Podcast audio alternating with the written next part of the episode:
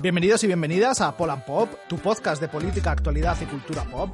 Nuevo episodio, como cada sábado, ya sabéis, aquí en Evox, los sábados, y entre semana en nuestro Twitter, arroba podcastpol. Esta semana jugamos a mezclar videojuegos y política, dos cosas que a priori no parece que suelen ir juntas, pero como veremos, combinan de maneras sorprendentes. Quedaros con nosotros porque va a ser un viaje alucinante. Poland Pop, episodio 23 de la segunda temporada, comenzamos. Oh shit. Here we go again. Y hoy contamos para guiarnos en este viaje a una auténtica experta en la materia, Eurídice Cabañes, doctora en filosofía con la tesis Tecnología en las Fronteras, profesora del máster de diseño tecnológico en la Universidad Isabel I de Castilla, en el máster de comunicación y humanidades digitales de la Universidad del Claustro de Sor Juana, donde también imparte teoría de los videojuegos, investigadora en jefe de As Games, desde donde han desarrollado el videojuego Homo Zapping, un juego que planteando problemas éticos y morales, reflexiona sobre los discursos que la gente interiorizamos y normalizamos respecto al sexo, la identidad y las, y las orientaciones sexuales. Eh, claramente la persona más idónea para llevarnos de la mano en, esta, eh, en este viaje de exploración a las fronteras entre videojuegos y política. Bienvenida, Euridice, ¿cómo estás? Muchas gracias por aquí, escuchando y hablando y esperando que sea una conversación muy entretenida. Bienvenido, David, también. Hola, ¿qué tal? Pues hoy lo que queríamos hacer era poner en relación estos dos mundos, ¿no? Del videojuego y de la política, los que les tenemos pues al mismo tiempo mucho cariño y que, y que atraviesan con distinta intensidad un poco nuestra semana. Y para ello eh, pensábamos hacer, bueno, pues hay muchos enfoques como, como hemos comentado alguna vez, eh, con los que se puede, desde los que se puede abordar la cuestión. Y básicamente eh, queríamos iniciar con algunos de ellos. por un lado, lo que sabemos es que, bueno, los videojuegos hacen representaciones, eh, nos trasladan a determinados imaginarios y eso tiene eh, de alguna manera alguna evocación eh, de la política. A veces son imaginarios muy explícitamente políticos. La verdad que eso ocurre pocas veces en el mundo del videojuego. Hay como una, un enorme esfuerzo por hacerlos pasar por un entretenimiento eh, estrictamente apolítico y con una separación fuerte del mundo de la moral y de la política y, de, y del entretenimiento. Pero luego eh, tenemos de manera más o menos explícita muchas metáforas, muchas mecánicas que nos trasladan a, a universos con una composición política alta. Y más o menos esto es lo que con unos otros ejemplos queríamos eh, recorrer hoy. Hay millones de formas de abordar videojuegos y política. Por ejemplo, nosotros dentro de Ars Games acabamos de inaugurar un proyecto que empezó el año pasado y que este año será uno de los centrales de la asociación, que se llama Derecho al Juego Digital, donde tratamos de volver, bueno, no, no, volver porque nunca estuvieron, colocar los videojuegos dentro de los derechos por las, eh, de las luchas eh, por los derechos digitales. Porque justo como comentas, pues siempre se han entendido los videojuegos como un mero producto de, de ocio, de, algo divertido, y entonces ha quedado excluido de muchas luchas históricas, como por ejemplo es esta, ¿no? La lucha por los derechos digitales. Que cuando se habla sobre datos, extractivismo de datos o cuestiones así, pues por ejemplo no se suele tener en cuenta los videojuegos de donde se extraen muchos más datos, por ejemplo, que en las redes sociales. O pues no sé, también las formas o, los derechos a, a, estos espacios de juego digital, pues todos los casos de acoso que ocurren también son, vulneran los derechos de ciertos colectivos o ciertas personas que no se les está dejando jugar en igualdad de condiciones. Entonces, dentro de política y juego tenemos, pues sí, por un lado que todo videojuego siempre trae una carga en política y valores, aunque no lo, aunque no lo haga eh, muy explícito, pues siempre están ahí. Claro. Por otro lado, que los videojuegos son un producto digital que también entra, pues, y, se imbrica en muchas luchas eh, por este lado. Por otro lado, también que los videojuegos son una industria, ¿no? Y tenemos, pues, todos los casos eh, de, de política en la industria, explotación laboral, el crunch, entonces tenemos muchísimas, muchísimas líneas desde las que se puede tratar, pero podemos empezar por la que queráis. A esta altura del siglo XXI los videojuegos son un objeto cultural de primer orden, o sea, la industria del videojuego se ha convertido en uno de los sectores dominantes de las industrias del entretenimiento, y con esto vale decir de las industrias culturales, y sin embargo, eh, en relación a otros objetos culturales, son raras las aproximaciones al mundo del videojuego, quizás cada día más usuales, pero no dejan de ser raras y, y un poco chocantes estas aproximaciones que se interrogan de, sobre el mundo del videojuego, sobre los videojuegos, desde un enfoque eminentemente político. En primer lugar, vamos a analizar esto desde el, desde el enfoque de cómo es la propia industria del videojuego, cuáles son sus dinámicas, cuáles son sus sistemas de producción y de alguna manera cómo en cierta medida dinámicas del sector de los videojuegos se convierten en eh, modelos o, o formas punteras de organización de otras industrias digitales y de otras industrias no digitales. Claro, es que la industria del videojuego además tiene particularidades eh, tremendas. Siempre se dice lo de que genera más ingresos que la industria del cine y la música juntas, ¿no? Pero quizá esos ingresos son repartidos mm, de una forma todavía más desigual que en esas industrias previas, ¿no? Para empezar, porque pues la mayoría, o sea, creo que AEBI sacó, bueno, en uno de los últimos informes se podía ver que la gran mayoría, como el 90%, el 90 de, de los juegos sacados vende menos de 3.000 copias, ¿no? Entonces, en realidad ya hay un reparto muy desigual de beneficios, donde hay grandes compañías que invierten millonadas y que tienen equipos muy grandes de producción que también se embolsan millonadas. Habría que ver también cuánto de esas millonadas van a los, a los trabajadores reales, ¿no? Mm. Y luego hay equipos muy chiquititos que sobreviven como pueden o compuestos de personas que también están trabajando quizá en otras cosas a la vez. Y entonces hay mucha desigualdad eh, cuando hablamos de la industria, ¿no? No solo es una gran industria, sino que es una industria compuesta de muchos, muchas formas de industria diferentes, en la que prima mucho el entusiasmo, ¿no? Como que, que el videojuego es muy vocacional, como que siempre dices, ay, quiero hacer esto para vivir porque me encanta. Y de eso, pues también como hablaba Remedio Stafra en el libro que le dieron el premio Anagrama de Ensayo, pues el entusiasmo puede ser tremendamente precario, ¿no? Porque al final, pues hay quienes se aprovechan de ese entusiasmo y tienen becarios eh, que están haciendo prácticas no remuneradas, a quienes además después ni siquiera los mencionan en los créditos del juego, tienen personas cobrando pues muy poco o a veces nada por participar en las producciones. O incluso pues se dan mucho estos casos de cuando hay que hacer entregas, pues casos de crunch de, de meses trabajando muchísimas horas al día seguidas sin días de descanso ni nada y momentos pues en los que se aguanta todo esto precisamente por esa vocación y esa emoción que genera el estar participando de un videojuego. ¿no? claro, esto que, esto que dices es extraordinariamente interesante porque de alguna manera eh, no solo en el, en el ámbito de la industria digital o en la industria de los videojuegos, esta función del entusiasmo, de, de impostar el entusiasmo, eh, es cada vez más importante en el mundo del trabajo. O sea, que, que de alguna manera tiene esa, esa capa como emocional en, en, la cual hay que, hay que estar, ser proactivo, estar alegre, poner como, digamos, toda, todas esas emociones al servicio de, de la producción, es eh, súper importante. Eh, lo único, o quizás lo, lo relevante en este caso, es como la industria del videojuego como un tipo de trabajo que se comprende como eminentemente vocacional o particularmente más vocacional que otros, sobre eso se construye un aparato de captura, una, un sistema de extracción de, de, hasta el último gramo de esfuerzo y capacidad que tienen los programadores, diseñadores, creativos, etcétera, etcétera, que efectivamente sí que constituye una especie de modelo, un modelo que eh, se ensalza y constituye el ejemplo de cómo tiene que ser el trabajo, cómo tiene que ser el trabajo de los emprendedores, etcétera, etcétera, particularmente esta cosa del crunch que quizás, eh, no, igual no todo el mundo sabe exactamente lo que es, pero que es eh, extraordinariamente interesante que igual nos detengamos en, en, en, esta cosa del crunch y los problemas que supone y también, pues eso, cómo genera un modelo de lo que es el trabajo en el siglo XXI que quizás eh, se parece más al trabajo en el siglo XIX que, que a lo que entendíamos por trabajo en el siglo XX.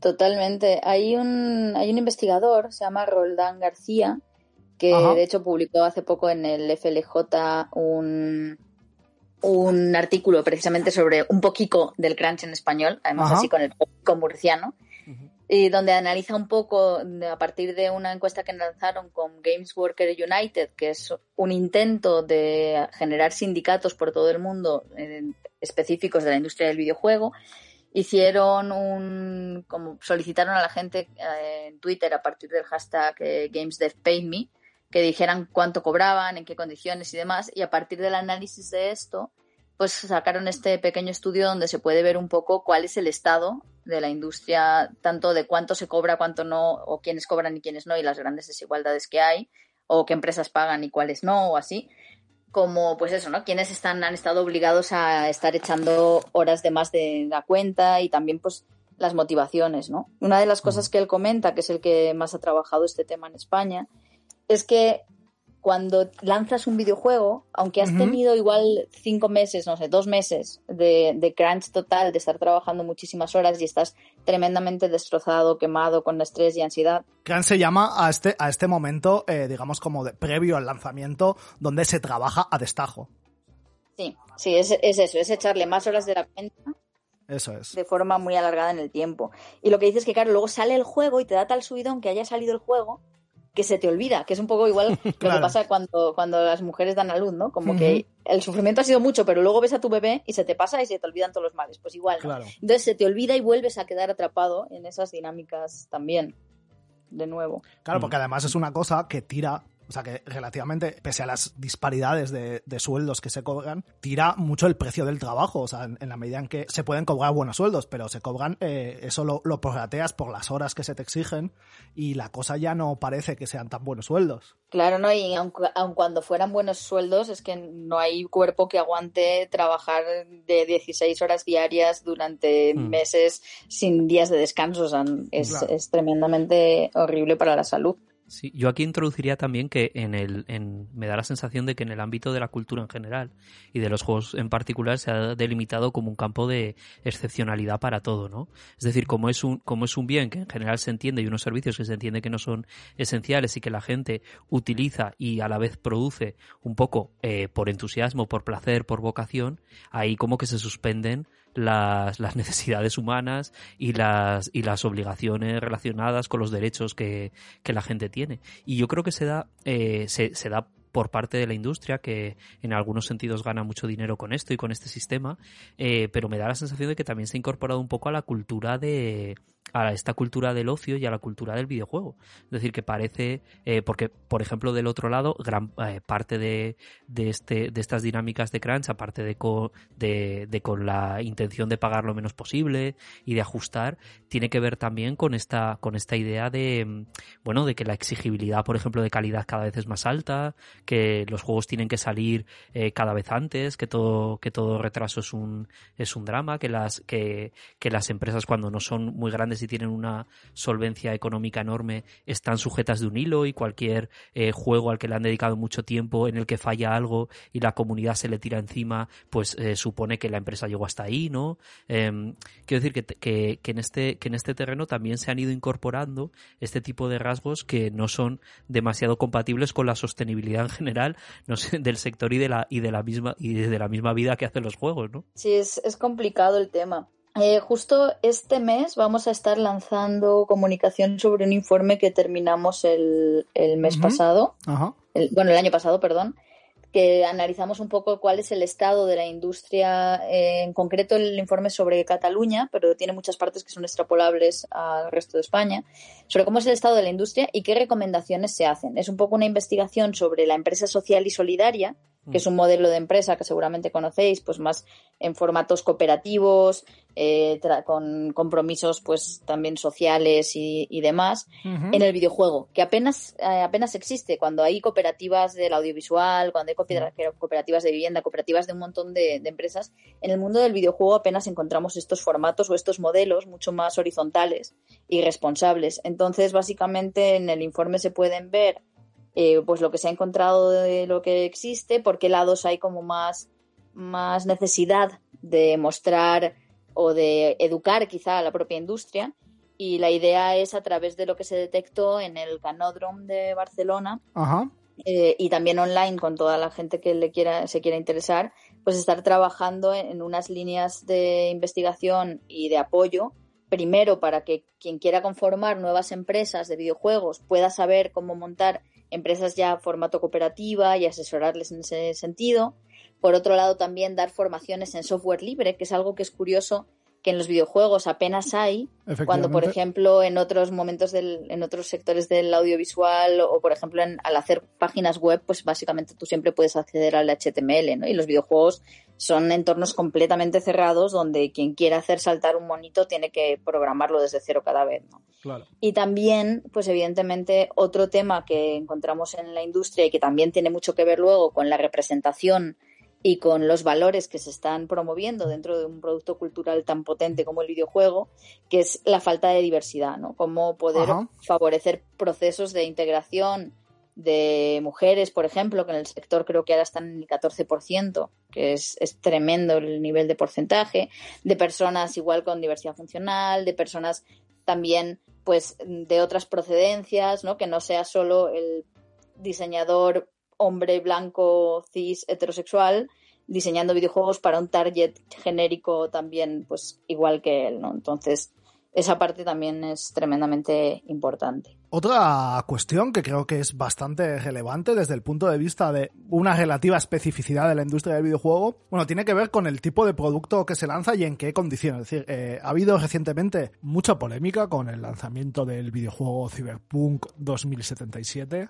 eh, porque pues parecía que era un producto inacabado, eh, que no estaba eh, terminado todavía, que se había prometido mucho más de lo que había. O sea, ha sido como, de alguna manera, ha pasado, ha pasado a las noticias, ha pasado un poco al mainstream, y sin embargo la industria del videojuego lleva muchos años eh, y ya es, está relativamente eh, estandarizado eh, vender las betas de los videojuegos, incluso las alfas, quiere decir que es prácticamente la única industria que te vende un producto a precio, a precio de, de, de salida, como si fuese nuevo, que no está ni siquiera terminado, o sea que incluso que está en fases muy, muy, muy iniciales de desarrollo. Sí, los modelos de negocio son curiosos, ¿no? Porque por un lado creo que han innovado mucho porque, por ejemplo, las, las, ventas de videojuegos como por capítulos que hacía mucho Telltale antes de irse a la basura con los Walking Dead, con eh, como pues todos estos, estos juegos de aventura más eh, Point and click, casi, palomitera, te los vendían por capítulos, entonces tú podías jugar normalmente, habitualmente el primero gratis y si querías continuar pues podías ir comprando los capítulos siguientes según iban saliendo,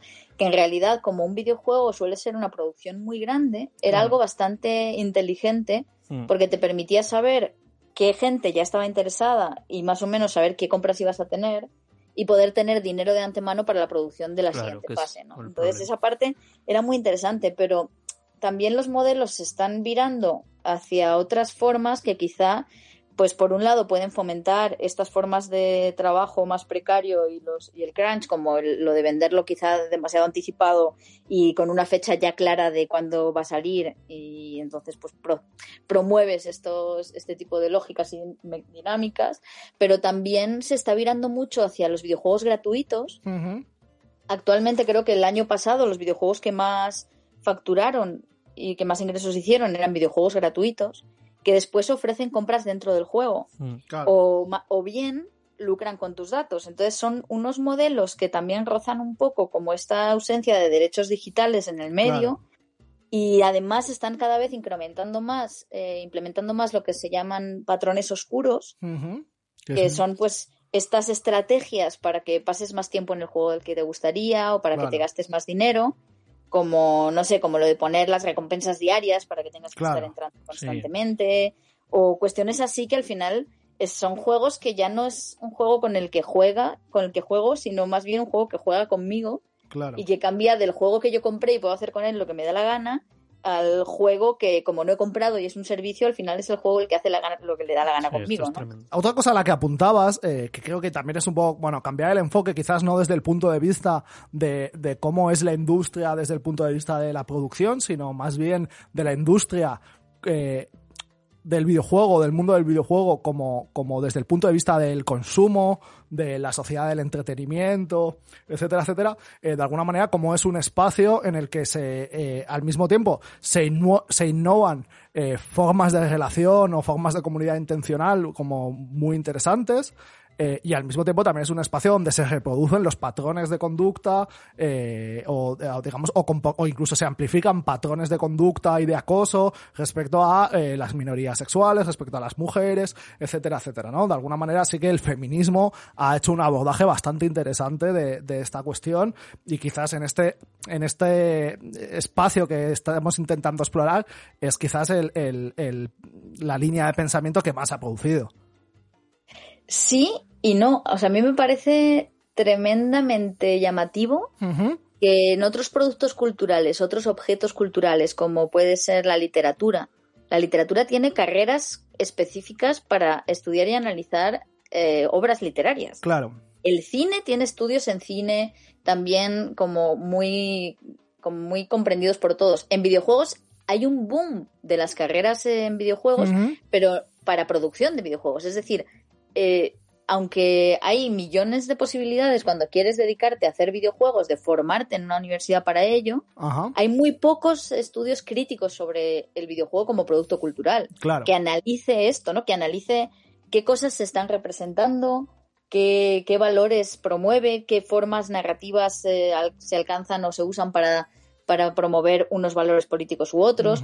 Entonces, aunque el, feminismo ha sido quizá la línea para, para acercarse más a una mirada crítica del videojuego como producto cultural, siento que falta muchísimo y que hay muy pocos estudios al respecto, o sea, no solo desde el lado del feminismo, sino del lado de analizar el videojuego desde una perspectiva política, desde una perspectiva de crítica no solo de, de lo jugable o lo divertido que es, sino pues de qué se está representando ahí, ¿no? Porque al final los videojuegos embeben valores, queramos, queramos o no, están ya educando, están educando nuevas generaciones, están metiéndonos un montón de ideas eh, sin darnos cuenta y se está utilizando también pues por muchas instituciones para llevarnos hacia donde quieran, ¿no? Porque al final un videojuego te puede legitimar un discurso político. Claro. Por ejemplo, cuando estás jugando y de pronto en todos los shooters a los que juegas eh, siempre estás en una especie de país árabe genérico que podría ser denominado Arabistán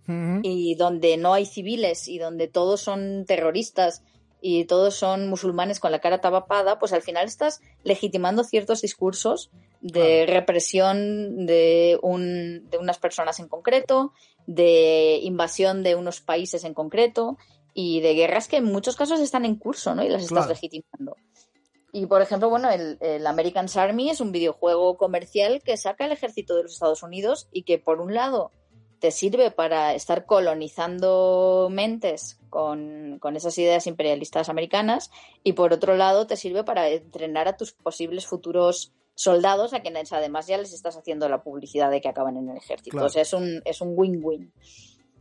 Pues igual nos entramos ya directamente en este, en este, en este tema, o sea, precisamente en, en, este punto al que queríamos llegar de hablar de los videojuegos como objetos culturales, donde efectivamente, como, como acabas de decir muy bien, existen valores en disputa que están eh, reflejados, que están puestos en juego, que son modulados y que de alguna manera tienen una cierta, una cierta intencionalidad o, o de alguna manera son modulados eh, y, y esto es bien interesante. O sea, por ejemplo, pensando esto, se me ocurría, quizás, no sé si es el mejor ejemplo, pero, pero creo que, que tiene un punto interesante, eh, una cierta diferencia que hay, por ejemplo, entre dos, entre, entre dos de los shooters más, más famosos y que más se juegan, que son el, el Battlefield y el Call of Duty, ¿no? Del Call of Duty se habla mucho, por ejemplo, de cómo gamifica la violencia, eh, del papel que ha tenido este tipo de gamificación de la violencia en, en pues eso, en los procesos de reclutamiento del ejército americano, pero también en los procesos de reclutamiento del ISIS, etcétera, etcétera. Pero, por ejemplo, eh, al menos en los últimos Battlefields, yo diría que, que por lo menos desde el 1, eh, eh, la empresa toma la decisión, por ejemplo, de que cuando tú juegas la campaña, eh, permanentemente eh, hay una especie de narración eh, asociada al personaje que tú juegas, que es que esto es un videojuego, aquí se ludifica la violencia, etcétera, etcétera, pero en las guerras reales la gente muere. Y eso, por ejemplo, se transmite mediante un mecanismo bastante concreto, que es que tu personaje nunca va a sobrevivir. O sea, es decir, son, son historias que cuentan eh, tú a través de varias pantallas, digamos, de a través de varias misiones, vas recorriendo como la trayectoria de un personaje con el que parte de, parte de la historia del videojuego es que de alguna manera te, te, entremezclas, lo haces tuyo, eh, de alguna manera lo roleas, etcétera, etcétera, pero de alguna manera se plantea que eh, las, las guerras son cosas muy jodidas y donde esos personajes son personajes que finalmente van a morir sin que haya posibilidad de salvarlos. Y eso plantea una reflexión y, te, y, y está planteando al jugador y a las jugadoras eh, un planteamiento sobre lo que es la guerra, ¿no? Eh, y me parecía bastante interesante para ver cómo, por ejemplo, estos valores se pueden modular, hay intencionalidades detrás, etcétera, etcétera. Claro, lo que pasa es que ahí quizá, bueno, es, es un intento, pero me parece que no es tan fuerte como el que se puede ver en otros juegos, ¿no? Porque al final si te das cuenta, en todos los juegos de guerras hay como una homogeneidad bastante fuerte, por lo menos dentro del mundo AAA en el videojuego de los juegos. Claro. Y los juegos de guerra suele ser, primero, suele ser siempre el soldado.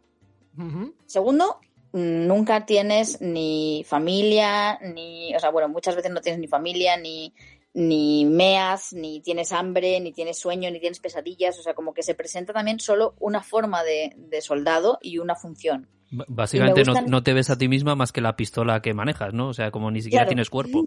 Por, Exacto, o sea, no, eres persona, mm. eres una máquina de matar, justo. Mm. Y en ese sentido se me hacen más interesantes los ejercicios quizá de, de Molindustria eh, con el Unname, que, eh, un, un man, creo que se llama que eres un piloto de drones y que el videojuego empieza directamente con que estás teniendo una pesadilla y juegas con tu hijo y tienes pensamientos y todos los pensamientos que tienes, ¿no? Como tratando de mostrar también otro lado, ¿no? Que el soldado es una persona y pasan cosas ahí, ¿no? Y por otro lado, por ejemplo, el de This War of Mine, donde pues fíjate del que queremos hablar mucho Claro, es, es, que es tremendo que simplemente hacer giro y decir, vale, vale, estamos en un juego de guerra. Ok, vamos a hacer un juego de guerra, pero ¿qué hay en las guerras? Pues hay soldados, pero también hay civiles, ¿no? ¿Y qué pasa si estamos jugando un juego de guerra en el que eres el civil? Claro.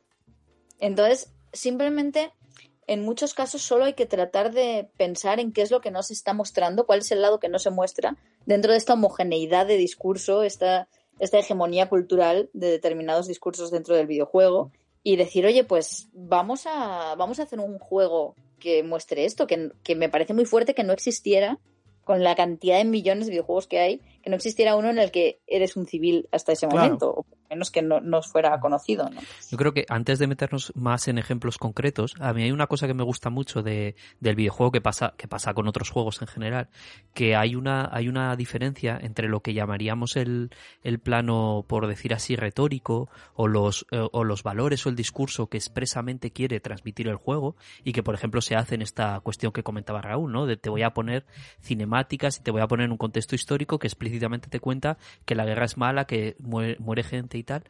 Pero luego la gracia del videojuego es que mm, de alguna manera eh, tiene, eh, tiene un grado de inmersión muy alto en contraste con otros productos culturales. Entonces tú no estás sometido especialmente al discurso explícito que el videojuego te emite, por ejemplo, entre capítulos, en las cinemáticas o con las letras que te cuenta, sino que tú sobre todo estás atravesado por las mecánicas a las que te lleva el juego, ¿no?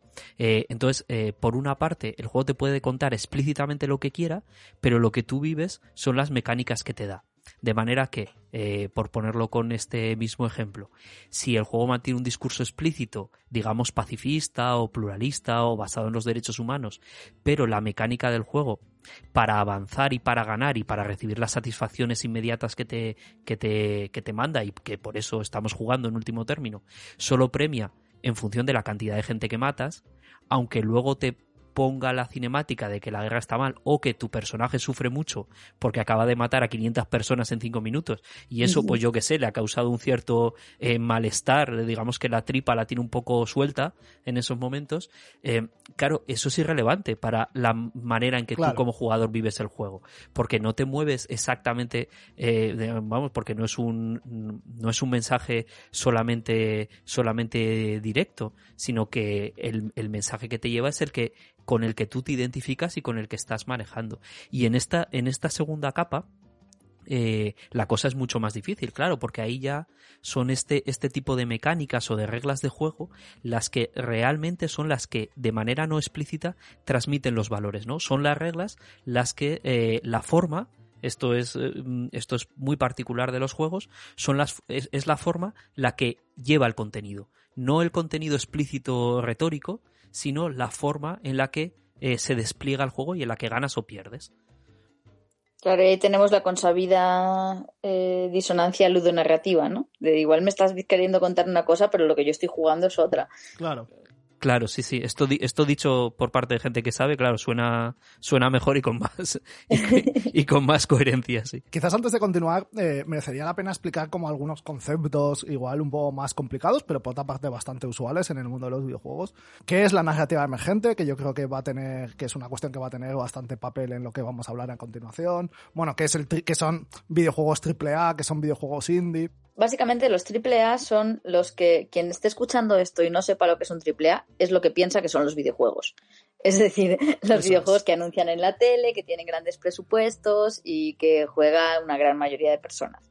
Y los juegos independientes pues son videojuegos hechos por menos gente, estudios chiquititos, a veces una sola persona y que tienden a tratar, o por lo menos hay muchos que tratan temas diferentes y es donde podemos encontrar quizá el discurso o los discursos más diferentes del discurso hegemónico. Es un poco como Hollywood versus cine independiente, pues igual, AAA versus juegos independientes, más o menos cuando uno juega al videojuego eh, hay varias cosas que, están sucediendo que no suceden en relación a otros objetos culturales, no sucede igual, pues por ejemplo cuando uno lee un libro o cuando ve una película, que es esta cosa que se llama la narrativa emergente, ¿no? que tiene que ver con, eh, de alguna manera, toda la historia que uno se monta sobre el videojuego, pero que no está estrictamente escrita en el código del videojuego. Sí, justo eso, ¿no? Como que el diseñador puede contar una historia, pero el jugador siempre tenga o no el juego narrativa, porque pues, no sé, alguien puede no ponerle narrativa a un juego. El Tetris en principio no tiene una historia, pero el jugador cuando lo está jugando la está generando. Entonces, esto es algo que también, independientemente muchas veces de cómo ha sido diseñado un videojuego para contarnos qué, también nos permite de alguna forma reapropiárnoslo y jugar de formas diferentes eh, y contarnos otras historias que difieran mucho de las historias que nos quieren contar. Esto es muy bonito porque puedes conseguir que un videojuego quizá cuyos valores son la defensa de lo bélico, eh, el colonialismo y demás, de pronto, por la forma en la que lo juegas, se convierta en un, juego completamente diferente, ¿no? Claro, es el ejemplo de, por ejemplo, de jugar un shooter eh, llevando, en los shooters clásicos generalmente hay cuatro, cuatro tipos de, de jugadores que tú puedes utilizar. Pues el francotirador, el, el soldado de infantería, que es como más el tanque y tal, pero también puedes jugar a ser el médico y digamos que tu función específica sea curar eh, y ahí generarte una eh, narrativa emergente relativamente distinta, etcétera, etcétera. Sí, o, decidir mm, ser un personaje que no existe en la función del juego, ¿no? Por ejemplo, no, no me acuerdo quién era, pero alguien decidió meterse a un videojuego de guerra y decidir que era periodista, entonces iba haciendo screenshots. Y claro, pues el personaje estaba ahí, era un personaje que podía disparar, porque pues el juego te, lo que te pone son soldados. Pero él decía a la gente, no, no, soy prensa. Y claro, la gente decía, ¿cómo que eres prensa? ¿Esto de qué va? Y muchos le pegaban un tiro, algunos lo respetaban. Y se había inventado una forma diferente de jugar que estaba contando otra historia. Sí, es súper interesante. O sea, hay algunos juegos, digamos que, que también eh, en los diseñadores de videojuegos o en el diseño de videojuegos eh, hay videojuegos que tienden más o permiten más o digamos o más explícitamente juegan con esto pues específicamente los survivals o, o, y los juegos de rol etcétera etcétera donde donde la buena parte de la diversión en la medida en que no hay una trama o hay muchas tramas o directamente no hay ninguna, como el caso como de los survivals más, más eh, duros, estilo el Ark, el Conan, Exiles, eh, el Rus, etcétera, etcétera, donde simplemente tú estás en un mundo y, tú haces cosas en el mundo, entonces digamos que, la movida es lo que tú te montas en la cabeza, literalmente, eh, y hay otros, digamos, como donde las mecánicas están muy marcadas, es relativamente más complicado, no, no es imposible, pero yo que sé, en un en un juego de plataformas eh, hard, eh, la narrativa emergente tiene quizás menos lugar, más allá de lo que tú te montas de, tu necesidad o, de tus ganas de superar esa pantalla, de esforzarte, de, superar ese reto, de llegar a, manejar eh, los botoncitos de tal manera que tú eres capaz de hacer coreografías hiper precisas, etcétera, etcétera. Que a veces, como que por ejemplo, generar un videojuego que sea narrativamente impresionante puede ser muy difícil.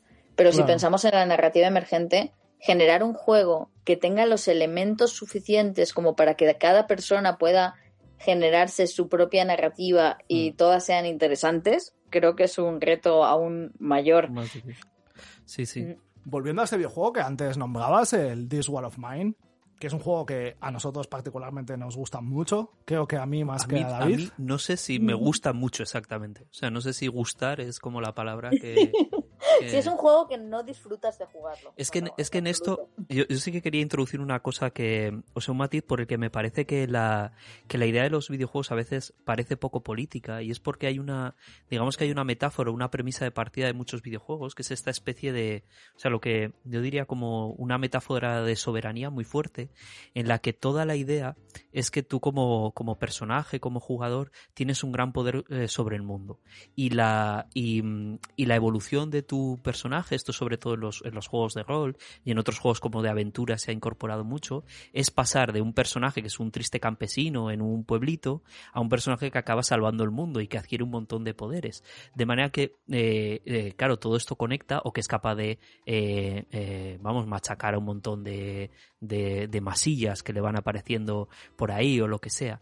Claro, todo conecta con una con una fantasía de poder que está, que está muy presente muchas veces en los videojuegos, ¿no? Que, que tú te pones a jugar como para eh, pues eh, hacer lo que quieres con el mundo o, ser muy potente en el mundo.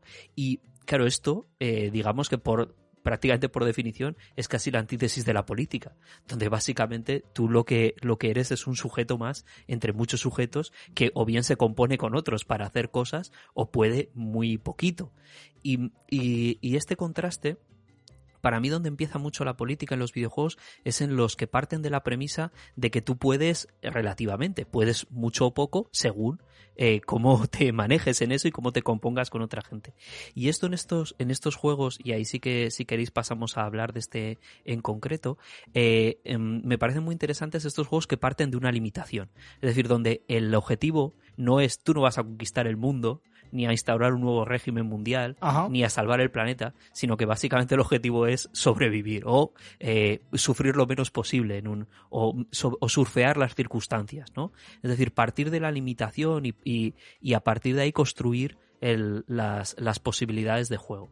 Por ejemplo, en este, si queréis, hablamos concretamente, porque tampoco nos pensamos, eh, tampoco están tan conocidos, más como... Bueno, me parece, a mí yo sí que lo he disfrutado un montón, o sea, tengo hasta el juego de mesa, o sea, como lo que lo juego en, múltiples formatos, sí que tiene una propuesta bastante arriesgada y que en su momento fue bastante novedosa, porque de la misma manera que, bueno, creo que es relativamente usual hablar de un cine político o de una literatura política, es muy raro referirse a un videojuego como un videojuego político y de alguna manera el This War of Mine quizás no fue el primero, pero sí que inauguró eh, o, fue como un hito en, esto, en este tipo de abordajes. Como antes decía Euridice, es, como, es literalmente el antijuego de guerra. O sea, eh, ¿qué es un juego de guerra clásico? Es, un shooter eh, donde tú eres un soldado y donde tú matas gente. Y esto es eh, literalmente lo contrario. No, en vez de ser un shooter, es un juego de rol donde tú eres un civil, donde tu papel es sobrevivir a las difíciles condiciones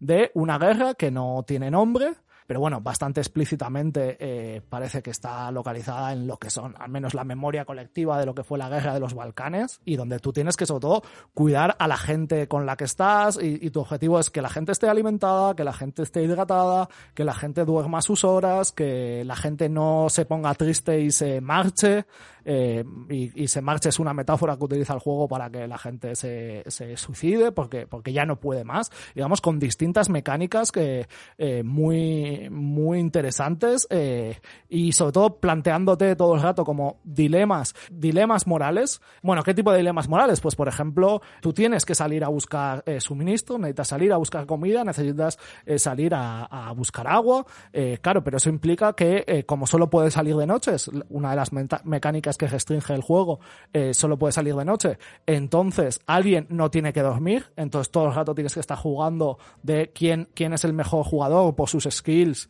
por sus stats para salir a, hacer este tipo de misiones, pero tienes que ir combinando de quién, de, quién descansa. Incluso, claro, cuando hay muy poca comida, tú tienes que tomar una decisión que es quién come. Y cuando, y cuando la gente no come, se pone enferma, se pone triste. Cuando alguien se pone triste, los demás también se ponen tristes. Vamos, como que tienes que ir tomando estas decisiones que, una reflexión que tuve en su momento es, joder, ¿cómo no se le ha ocurrido antes hacer esto? Porque eh, buena parte de la, mecánica de los videojuegos es tomar decisiones. Tomar decisiones que, eh, que implican consecuencias y eso, en, en, en, una manera como muy sintética, en realidad es la definición de la política. La política tiene que ver con tomar decisiones que tienen consecuencias y con las y con consecuencias con las que uno se compromete. Entonces, de alguna manera, parecía que era un campo bastante eh, propicio como para jugar con esto, para ludificar esto, para, para plantear eh, hipótesis respecto a esto, y no se había desarrollado mucho. No, y justo, bueno, la reflexión también que, que,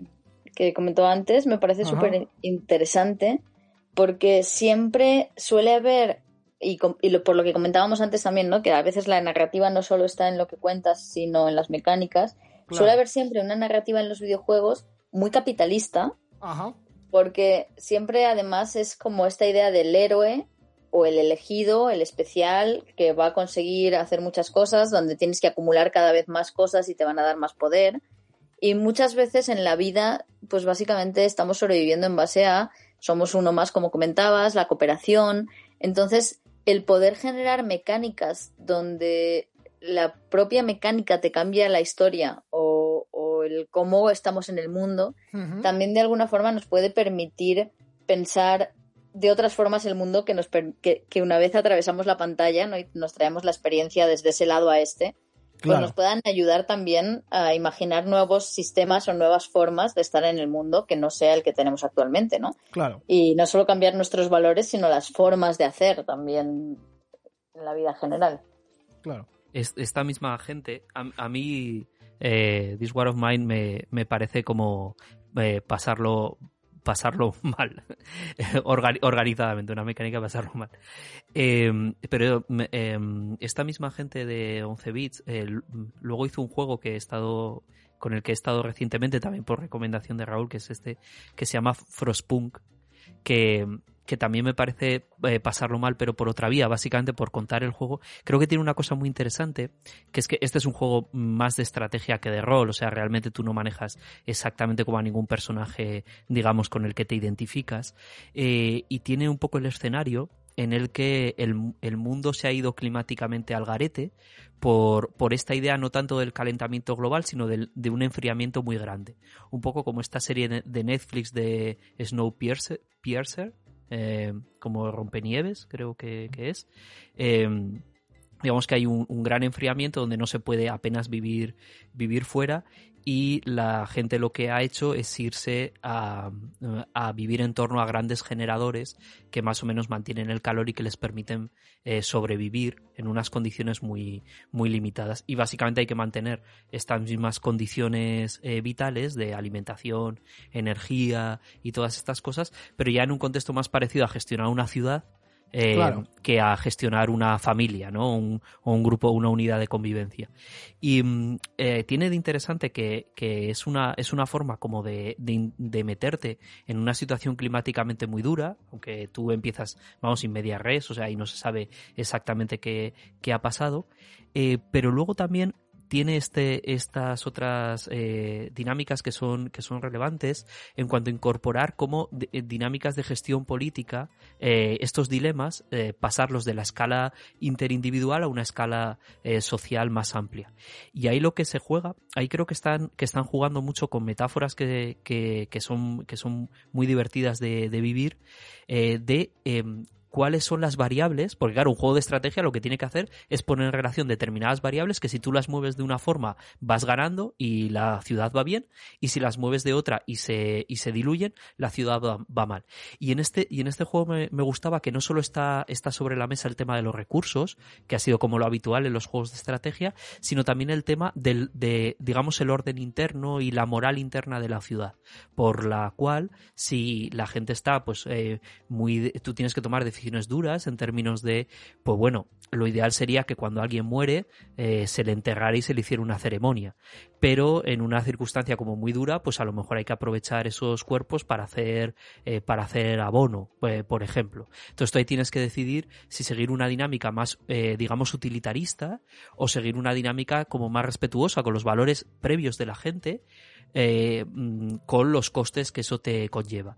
Y eh, e, e introduce esta, esta variable o este plano de la gestión de la subjetividad de la gente. Por lo cual, una, una de las, una de las objetivos en determinado momento para ti es de alguna manera fundar una religión. Si tú consigues darle salida y encauzar un sentimiento colectivo por una vía religiosa, eh, eres capaz de transmitir esperanza, que es una de las grandes variables del juego. Digamos, el juego tiene como dos, gamifica como dos grandes variables, ¿no? Que es la esperanza o el descontento. Entonces tienes que ir jugando con, con esas variables de, de, aumentar la esperanza, bajar el descontento. Mm. Pero bueno, que, que esta idea de, de, de, gamificar o de poner en, en este sentido de positivizar, ¿no? De poner en claro esta variable de lo que supone la esperanza, la producción de esperanza por parte de un, eh, en la gestión de una ciudad, es muy interesante. O sea, a mí me parece, eh, pareció muy relevante. Luego, claro, tiene cosas, y ya, y ya acabo con esto, eh, porque es un ejemplo muy específico, tiene cosas, y, esto es interesante a la hora de pensar cuáles son los modelos políticos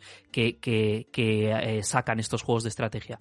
Pues aquí la fantasía de poder o el despotismo, digamos que el despotismo es la metáfora política principal, porque tú lo que eres es un gobernante absoluto que toma las decisiones, es verdad que en beneficio de tu pueblo, eh, pero de una manera, eso, insisto, absolutamente despótica. De hecho, lo único que haces en su, en su momento puede ser gestionar el, descontento de manera de eh, intentar apaciguar un movimiento disidente, eh, pues o bien acabando con él eh, disciplinariamente o acabando con él en positivo a través de, lo que decía, hacer emerger una religión que, que, colapsa ese tipo de disidencia.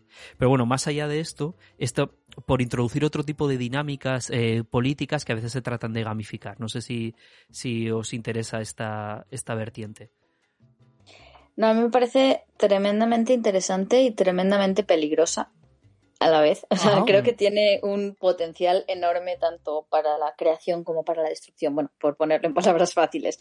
Porque actualmente ya se está empleando la gamificación en prácticamente todos los aspectos de nuestras vidas. O sea, en, en, la educación se ha empezado a introducir de formas masivas. Y no me refiero a la educación eh, de educación y juego, que, de la que hablaban Piaget y Vygotsky, sino a unas cuestiones que vienen de los estudios de marketing y del conductismo.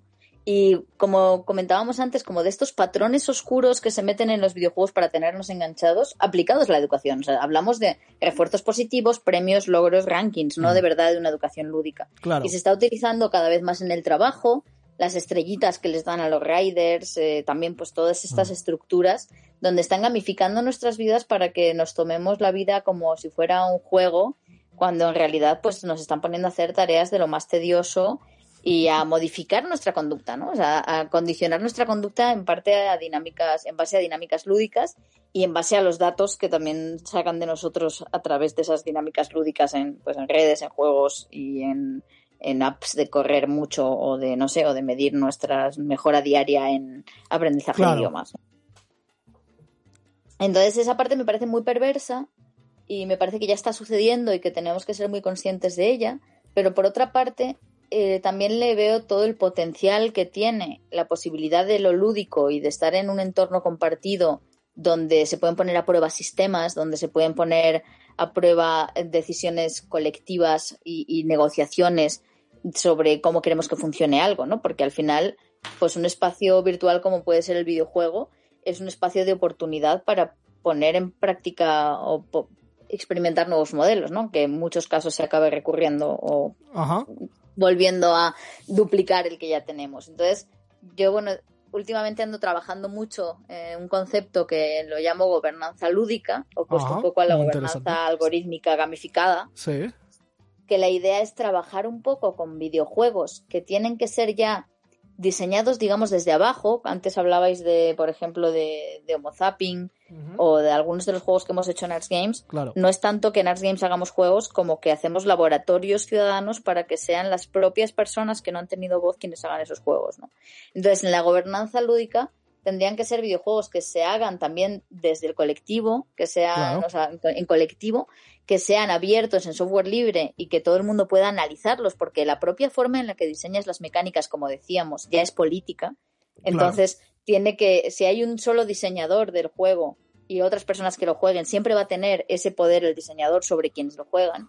Mientras que si lo tienes abierto y puede ser visto por todos y decidir modificarlo también entre todos, rompes esa, esa jerarquía.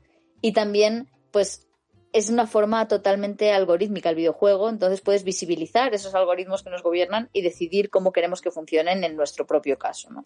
Entonces, imaginemos, digo, por ejemplo, en, en hemos trabajado con haciendo videojuegos ciudadanos con datos abiertos del Ayuntamiento de Barcelona, donde creamos esta API para que se pueda acceder a los datos desde cualquier motor de, desde bastantes motores de juegos, y entonces ya puedes generar videojuegos que están trabajando con esos datos o esa información real. Imaginemos, por ejemplo, y a esto voy un poco, la Smart City, que al final es privatización de la gestión urbana por algoritmos privados, Totalmente. con datos que extraen de nosotros, pero a los que no tenemos acceso, pues imaginemos eso. Que se nos expropian datos, todos los Exacto. Que se nos expropian y además luego nos piden que paguemos para tener acceso a ellos o a los servicios que nos dan con ellos, ¿no? Totalmente. Terrible. Entonces imaginemos eso, pero con datos abiertos, que anonimizados, que solo son de quienes los generan. Videojuegos generados en software libre, también en comunidad, que nos puedan permitir gestionar nuestra ciudad o gestionar, no sé, dónde va a ir la próxima parada del metro o dónde se va o los presupuestos participativos y decidirlo en juegos multijugador donde se puedan llegar a acuerdos de consenso, ¿no? Creo que puede ser una herramienta tremendamente valiosa, pero hay que plantear, bueno, pues todo lo que decíamos al principio, ¿no? Cómo va a ser la forma de producción de ese juego. Claro. Cómo, o sea, cómo se va a hacer todo, modelos de software libre, modelos inclusivos, modelos diversos. Entonces, abarca un poco pues toda una transversal política de reformulación de cómo deberían ser considerados por lo menos algunos juegos Claro. Pues siempre me gusta decir que en las en el mundo físico tenemos calles y plazas y museos que son públicos y luego hay espacios privados entre medias. Claro. Pues que haya un videojuego como Procomún, que sea un espacio virtual, que sea público, donde nos sirva para generar esta ciudadanía digital de la que tanto se habla, que al final se da en espacios privados. Y, por lo menos pues haya un videojuego como Procomún donde podamos experimentar y, y construir ciudadanía. Mm. Sí, yo creo que aquí, si algo nos, nos ha quedado claro un poco por ir, por ir cerrando el programa, es que esta, esta idea de tener un, un, producto cultural y, una, y unas dinámicas de ocio como tan importantes que tienen detrás una industria tan grande, pero que al mismo tiempo están eh, oscurecidas o muy subalternizadas desde la perspectiva de considerarlos un producto cultural legítimo, ¿no? Tanto para el análisis como para eh, establecer en relación con ellos derechos, no solo derechos eh, culturales de acceso al ocio, sino también como los derechos clásicos, civiles y políticos dentro de estas comunidades y de estas eh, formas de, práctica social están salvaguardados. Em, es decir, que esta oscuridad que, más o menos existe en relación con el videojuego como algo serio, como algo eh, eh, real y con un estatuto legítimo en nuestra vida, no favorece nada ni que eh, podamos hacer efectivos esos derechos ni que podamos hacer análisis, digamos, eh, maduros sobre, sobre la cuestión, ni que podamos imaginar todas estas alternativas que presentas y que en lo poco que hemos podido ver aquí, que apenas hemos visto la patita, dicen mucho de cómo podría ser el, el ocio de otra manera, ¿no? Eh, ahí un poco para, para cerrar sí que nos gustaría que, que por, por practicar lo que hemos dicho, tú nos, nos recomendaras algún, algún juego, alguna cosa a la que, a la que le estés dando que te esté sirviendo, pues bien para tener estas reflexiones políticas o bien simplemente como para divertirte en un entorno que dices, o esta es una buena manera de, de, pasar mi tiempo cuando tengo algo de rato. Pues si os soy sincera, ni juego de software libre ni nada, es además un juego, bueno, el que estoy jugando últimamente y en mis últimos años es Gremlins Inc., ah, que es un juego donde eres un gremlin malo, es multijugador, se trata de fastidiar a los demás, y que es un mm. juego bastante político, pero desde el lado como quizá más cínico, ¿no? Por ejemplo, pues hay casillas que son donde puedes caer y puedes vender votos. Mira. O comprar votos, hay cartas que te permiten, no sé, o sea, como hacer cuestiones políticas de las rastreras corruptas más horribles y pues como que te lo pasas muy bien haciéndolo, pero pues a, la vez estás siendo un ser horrible, ¿no? Pero bueno, eres un, gremlin, un gremlin malo, o sea, tienes que fundar un orden alternativo, claro. Claro, tienes que ser horrible, pero básicamente se parece bastante a la realidad. Entonces, quizás no es el, quizás no es el mejor ejemplo de videojuego político por excelencia como que pueda fomentar más este tipo de procesos. Pero siento que, por ejemplo, eh, copias eh, de software libre como el Mindset, que es una versión de software libre de Minecraft, que pues es mundo abierto, sí nos pueden ahí más servir para generar espacios alternativos o lógicas alternativas también, ¿no? Como por, por ser precisamente un espacio donde el algoritmo no está determinando tanto lo que puedes hacer y lo que no. Tienes muchísimas las posibilidades muy, muy abiertas. Fantástico, es una recomendación súper interesante. Y con esto vamos a despedirnos por hoy. Eh, muchas gracias, Euridice, por habernos acompañado y abrirnos como la mente a, estas aproximaciones, a esta manera de pensar el mundo de los videojuegos, que no suele ser la más usual, pero que nos interesaba muchísimo traer aquí. Eh, esperamos que, vamos, recomendamos a los investigadores que, que se metan más profundamente en esto. O sea, yo creo que ahora ahora mismo, por ejemplo, los eh, juegos de survival son un campo de análisis para la antropología política absolutamente fascinante, absolutamente fascinante, donde, donde fundamentalmente las mecánicas que funcionan es cómo se construyen comunidades, cómo se construyen jerarquías de comunidades, cuáles son las reglas internas que se dan en las comunidades, son más eh, jerárquicas, son más democráticas, cómo, cómo se, en, este, en estos espacios que, también son espacios de, de intensa confrontación por, lo, por los recursos, por el espacio, eh, digamos, como virtual del videojuego, eh, cómo se establecen diferentes relaciones de alianza. Entonces, es un campo absolutamente fascinante. Entonces, eh, la verdad es que nos gustaría que surgiesen muchísimas más estudios, muchísima más gente escribiendo sobre esto. Y con esto nos despedimos hasta la semana que viene. Muchísimas gracias de nuevo, Euridice. Gracias a vosotros. Me pasaría que hablando dos horas más si hiciera falta. Y a todo el mundo, nos vemos la semana que viene. Hasta luego.